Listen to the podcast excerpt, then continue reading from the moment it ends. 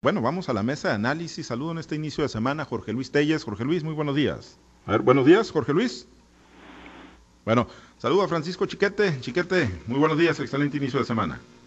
Buenos días, Pablo César. Muy buenos días a Jorge Luis, Altagracia y a todos los que hacen el favor de escuchar. Gracias, Altagracia. Te saludo con gusto. Muy buenos días. Buenos días, Pablo. Buenos días, Francisco. A todos los, que nos hacen el favor de, de escucharnos, como dice Francisco. Muchas gracias. Bien, eh, pues ahorita saludamos, eh, por supuesto, a Jorge Luis Telles también, como cada mañana. Y eh, bueno, pues Chiquete, ayer el gobernador electo Rubén Rocha Moya dio a conocer que pues le hackearon, le hackearon su celular. Digo, no es así algo muy extraordinario en el país, en este México, donde bueno, pues espían y donde pues hay una intervención pues relativamente sencilla, ¿no? Sobre todo pues en temas de telefonía celular, en temas de redes sociales, de WhatsApp. Pero bueno, pues no deja de ser un tema menor, ¿no? Que al gobernador electo pues le, le hackeen su equipo celular, como pues lamentablemente ocurre con muchos políticos en el país. Y en ese sentido, Chiquete, bueno, pues es, es un tema que ahí debe quedar en, en, la broma, digo, porque se prestó para muchos memes, incluso, ¿no? Gente que pues ahí dijo, pues ya me había emocionado, ¿no? Porque me llegó un mensaje del gobernador electo diciéndome que iba a ser su secretario de tal o cual cartera en el próximo gabinete. Ahí debe quedar o debe de ir hasta las últimas consecuencias o quién podría tener pues ese interés chiquete de pues intervenir, ¿no? Las comunicaciones del gobernador electo. Bueno, existe una policía cibernética, tanto a nivel estatal como a nivel... Y en teoría, pues tendrían que ser ellos quienes ya estuvieran trabajando para resolver este asunto. La verdad es que, bueno, se trata del gobernador electo, se trata de una persona que pues está por tomar por estar tomando decisiones muy importantes, no solo para él, sino para toda la comunidad, y tendría que haber una, una actitud, una investigación, una respuesta y un castigo. Eso sería muy importante por cuanto se refiere al problema de la impunidad que afecta al país, no solamente con los casos de, hackeos o de, o de de información, sino de, justicia en general. Entonces tendría que haber una, una capacidad real de respuesta tanto de, las autoridades locales como de las federales. Pero la realidad es que no, todos eh, somos conscientes de que esto está ocurriendo diariamente, que lo mismo puede haber sido por una broma, por una o por un desafío a la autoridad, que por gente que de veras está interesada en dañar, en generar una, una mala imagen del gobernador. Eh, no es tanto por la información que vaya a obtener adelantadamente, sino por la capacidad para enviar mensajes falsos que vayan desorientando a determinadas personas o a determinados sectores de la sociedad. Es una, una situación que yo creo, por eso que no va a pasar nada con ella yo creo que no van a dar como responsables, que no va a hacerse justicia, no se va a aplicar la ley, pero que tendría que estar en la discusión de todos, porque ya no estamos hablando mucho de Pegasus y de todos estos sistemas de, espionaje, pero en los tiempos actuales no se requiere de tanto. Simplemente con un chamaco que sepa el asunto de la hackeada de los teléfonos, y, con eso tienes para ponerle cabeza a todo un equipo y a todo un sistema. Esperemos que los detengan, que los apliquen a ley, sobre todo no por los daños que vayan a causar, que probablemente no, no sea tanto, sino por la impunidad que, que, generan este tipo de situaciones y que alientan a cometer otro y otro y otro delitos cada vez de mayor nivel no se requiere tanto, ¿no? Ya en la actualidad para pues, la intervención de un teléfono celular, eh, incluso para pues, muchas otras cosas, Jorge Luis, que la tecnología permite incluso la, activación de cámaras, por ejemplo, de los teléfonos celulares, la activación de, los eh, propios eh, micrófonos o de todo lo que pues, puede captar uno a través de un teléfono celular. Pero en este caso, el doctor Rubén Rocha Moya, Jorge Luis, pues es un tema que, que ahí debe quedar en una simple anécdota, me lo hackearon e ignoren los mensajes o, hay que ir eh, pues a un combate, al fortalecimiento de las policías cibernéticas y de esa estructura muy menor que se tiene en el combate a estos delitos, pero que se tiene en el país y en el estado de Sinaloa. Yo estoy totalmente de acuerdo con lo que ha expresado Chiquete. en realidad este, no creo que vaya a pasar más, pero no es un asunto menor. No tanto por la información que el gobernador pretenda divulgar, porque pues eso ya el gobernador electo pues ya lo, todo lo que haga es, ya es una figura pública, es información que al contrario a él le interesa que se conozca en todo el estado, pero obviamente no quiere información distorsionada, ni mucho menos que a su nombre estén haciendo ofertas de empleo u otro tipo de ofertas a determinado número de personas que a lo mejor, a lo mejor sin saber que, que este teléfono está hackeado, pues pudiera tomarlas con seriedad, ¿no? Depende mucho de la actitud de la persona. Obviamente, em, si me habla el gobernador, pues voy a hacer caso omiso, ¿no? Me voy a dar cuenta que es una broma o es un teléfono hackeado, pero hay mucha gente que está en las esferas políticas altas que creen que van a ser tomados en cuenta y que pueden pues entusiasmarse por un supuesto um, tuit o un del, del gobernador Rubén Rocha, del gobernador electo Rubén Rocha, y bueno, pues esto genera toda una, una cadena, ¿no? Una cadena de, de, información distorsionada y de mal orientada. No, yo creo que no debe pasar más allá de una broma, ¿no? Ciertamente no se va a acabar el mundo con esto, ni tampoco es una situación catastrófica, pero si es una situación que de forma es delicada y que se tiene que atacar. Hay una policía cibernética que yo no sé qué hace, siempre la información que sale de esa información confusa, no especificada, y pues eh, como decía Chiquete, ojalá y, esto sirva para que se fortalezca esta policía cibernética en un medio de comunicación como lo es el, el Twitter, como es el WhatsApp, como lo es el Facebook, que, pues, que cada día se fortalece mucho más y que son ahora los medios que utilizan los gobernantes para comunicarse con la gente. Entonces no estaría de más, no estaría de más que se fortalezca esta policía cibernética, que se investigue, se dé con los responsables y se aplique castigos ejemplares, aunque no sea evitar ¿no? el hackeo, eso es una cosa que llegó para quedarse, y lo, mismo le hackearon al presidente que al gobernador y a cualquier otra figura pública de este país. Es un, es un tema, digo, al que no debemos de acostumbrarnos, sí, quizá pueda ser un tema menor en esta ocasión y ojalá que así sea, digo, no creo que pues haya información comprometedora, además, bueno, pues sí, eh, socializando ya muchas de las cosas el gobernador electo y si a usted le dio un mensaje, pues ya como lo decíamos, ¿no? Se prestó a la broma, se prestó al meme, no es información oficial, el propio gobernador electo ha pedido a través de sus redes sociales desestimarla y pues ignorar cualquier mensaje que en los últimos minutos o en las últimas horas les haya llegado vía WhatsApp. Altagracia, pero bueno, pues ahí está el tema del espionaje, sigue presente en México en Sinaloa. Pero definitivamente que eso nos, nos queda de manifiesto que nadie está salvo en este país, en el mundo, de ser hackeado por, por las personas que se dedican a este tipo de delitos cibernéticos. ¿no? También queda de manifiesto que la policía cibernética pues es incipiente en México, nunca hemos tenido de verdad resultados que digan tal o cual grupo delincuencial se dedica a hacer este tipo de cosas o si lo si pensando en que lo hagan pues lo mantienen en secreto y la ciudadanía no se da cuenta. Realmente todos los que somos usuarios de telefonía celular estamos expuestos a sufrir ese tipo de, de, daños y con las consecuencias que pueda tener.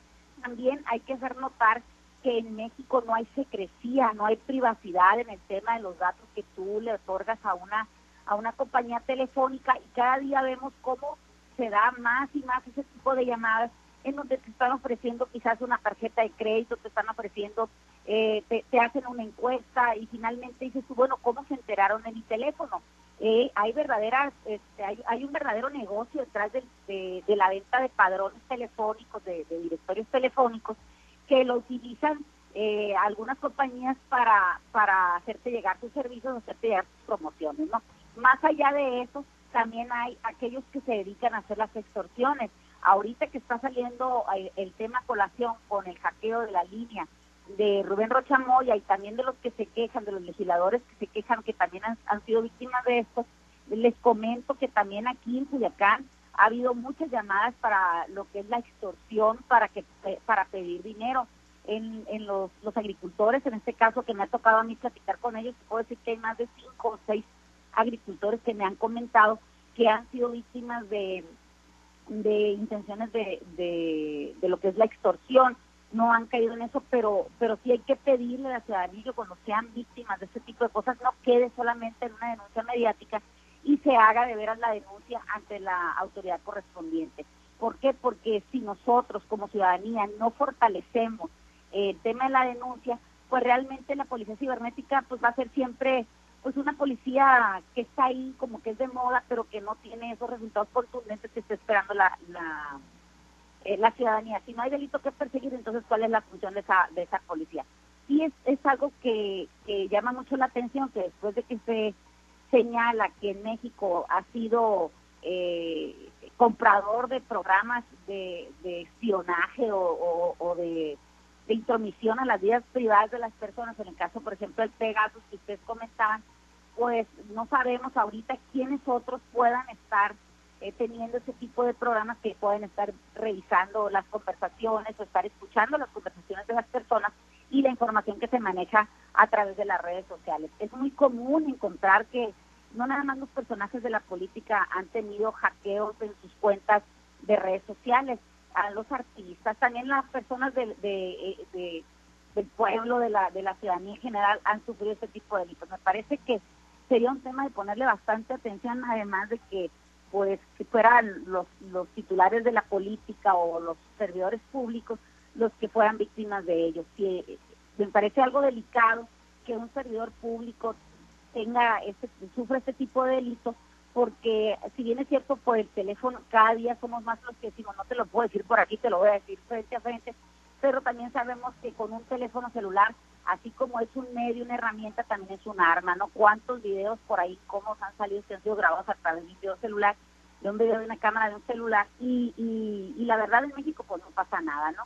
Eh, me parece que son situaciones que se deben investigar y se debe de tener muy en cuenta y sobre todo es un llamado de atención para las autoridades para que le pongan más atención a este tipo de delitos para que los que se dedican a hacerlo pues no lo vean que es un tema que fácilmente se olvida o que fácilmente pasa de moda y se quede ahí como una simple denuncia mediática y no se haga nada. Pues esperemos que sí se haga y bueno, pues muchas veces incluso cuando ponen algo, que mandan algún mensaje y luego se quieren decir, pues acusan hackeo y no lo hubo, digo, no, no decimos que es el caso de lo que ocurrió con el doctor Rubén Rocha Moya, pero también se han presentado situaciones de esa naturaleza. Y bueno, insisto, se presentó mucho, chiquete, se prestó mucho esto para las bromas y para los memes sobre si, bueno, pues ya estaba incorporando o mandando invitaciones para el gabinete del doctor Rubén Rocha Moya, lo que sí es que la semana pasada el... Eh, gobernador electo dijo, pues sí, sí hay nombres anotados, pero los tengo anotados con lápiz. Mencionó entre ellos a Héctor Melesio Cuenojeda, eh, entre los que pues estarían formando parte de su gabinete, Chiquete.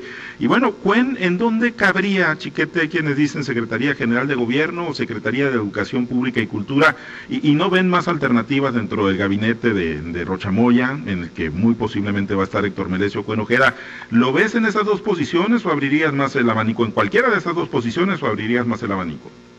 Yo sí abriría más el abanico. También ha habido quien especula que puede ir a la Secretaría de Salud, dada su, su experiencia como químico, ingeniero químico, farmacobiólogo, que le permite pues tener un conocimiento más o menos cercano a temas como, como lo que estamos viviendo, la pandemia y esto. Bueno, es uno de los eh, gente que ha opinado más fuertemente respecto del manejo del gobierno federal en este momento. Eh, yo creo que el doctor Rocha Moya tiene muchas opciones. El, asunto está en el nivel que se ha generado, la expectativa que se ha generado en torno de cuenta porque él mismo dijo, vamos a cogobernar. Yo entiendo que lo decía desde un punto de vista de que el partido finalmente va a estar muy cerca de las grandes decisiones de este nuevo gobierno. Pero bueno, se, se reflejó como todo lo que pasa dentro de este partido una persona de, de que Coño, ahora hay una pues una, una situación en la que usted necesita para mantener una presencia política fuerte pues, de un puesto muy muy elevado, muy importante y por eso se habla de la Secretaría General de Gobierno. Pero seguramente que el doctor Rocha tiene ya vislumbrado cuál es la forma en que este cogobierno el propio Rocha también aceptó de alguna manera.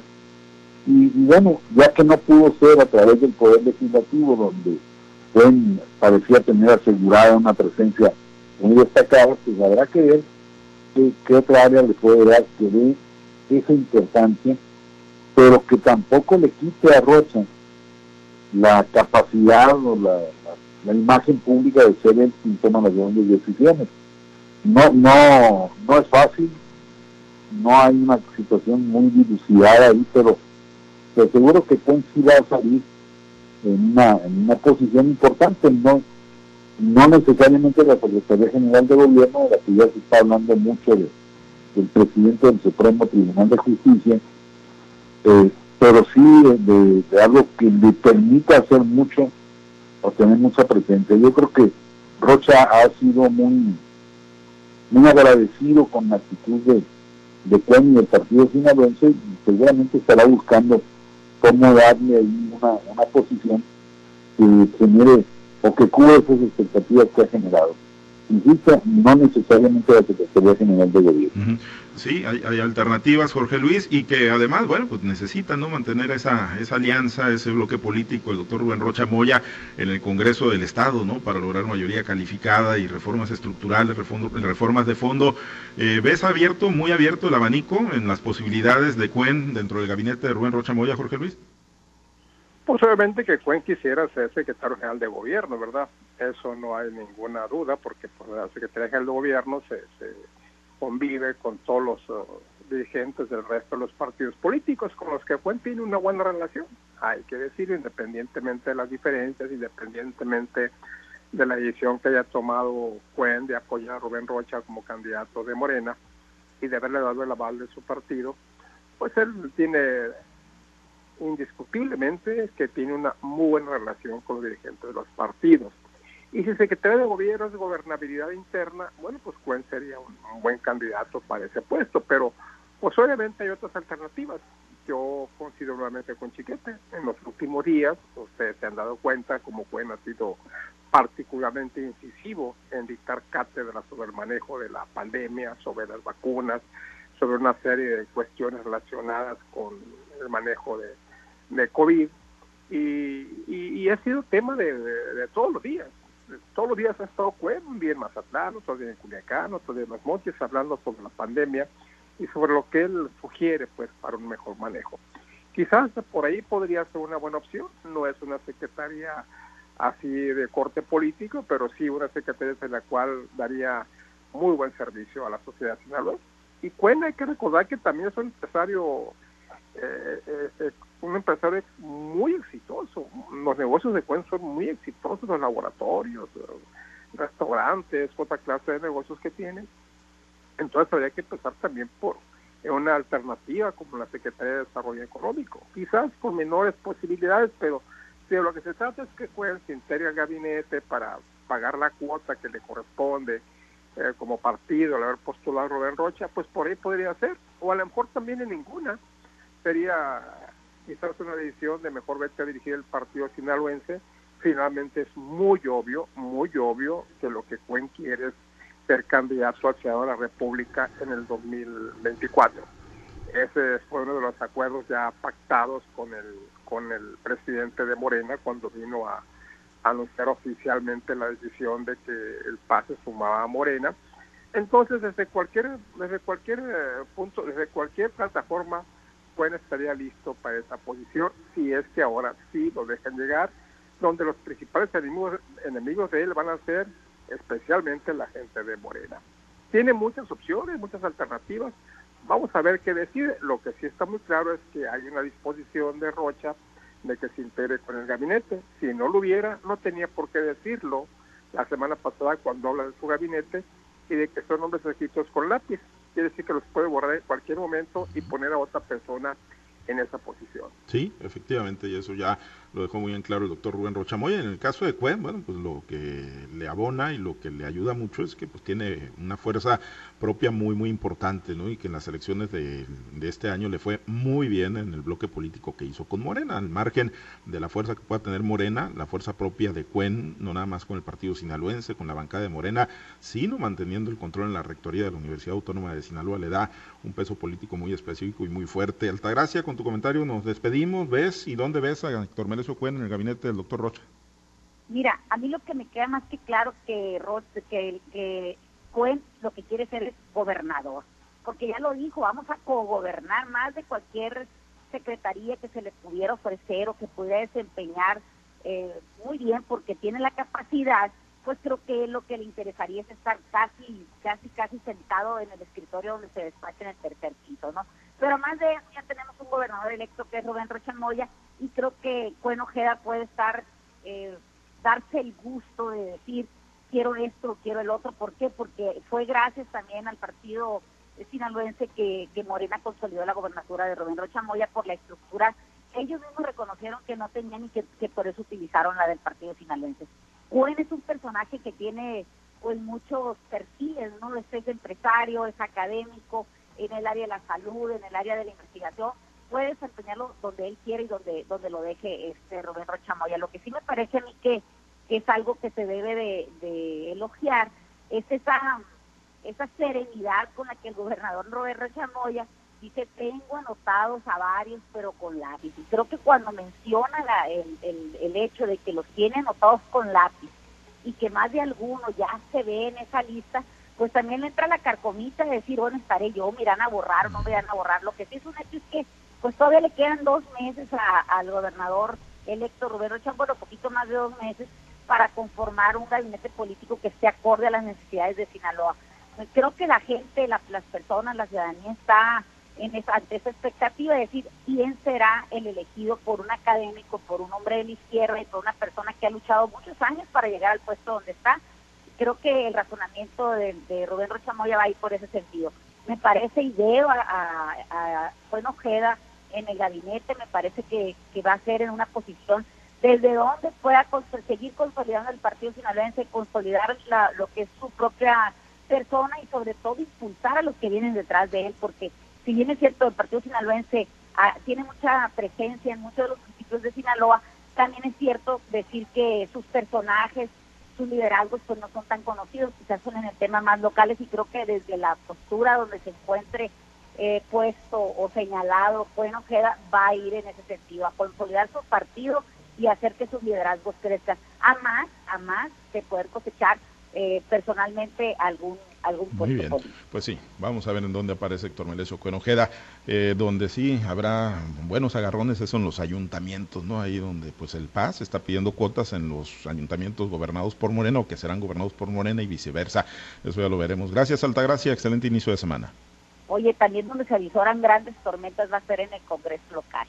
Que tengan excelente Muy bien, gracias, eh, Jorge Luis, excelente inicio de semana. Sí, muy buenos días. Gracias, Chiquete.